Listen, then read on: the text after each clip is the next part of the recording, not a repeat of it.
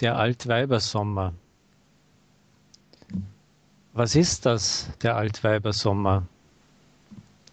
Das sind zum Beispiel zwei Wochen guten Wetters, das um den 10.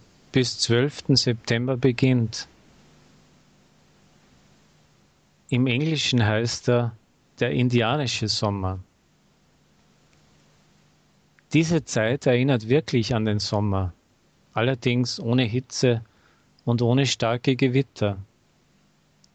Die Nächte sind schon frisch, doch untertags steigt die Temperatur auf 18 bis 20 Grad. Es blühen noch Blumen in den Gärten. Die Blätter beginnen schon gelb und rot zu werden. Und die Winde wehen noch nicht wie im Oktober. Der Himmel ist größtenteils wolkenlos.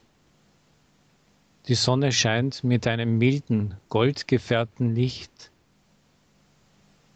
Noch fliegen die Schmetterlinge und die Libellen, noch sind die Zugvögel nicht nach Süden weggeflogen. Im Wald wachsen viele Pilze und Beeren. Viele Äpfel werden rötlich auf den Bäumen in den Gärten und die Luft wird reiner und irgendwie durchsichtiger. Warum nennen wir im Russischen diese Zeit Babieletja? Vielleicht, weil sie kurz ist. Und bei uns existiert das Sprichwort, das weibische Jahrhundert ist kurz.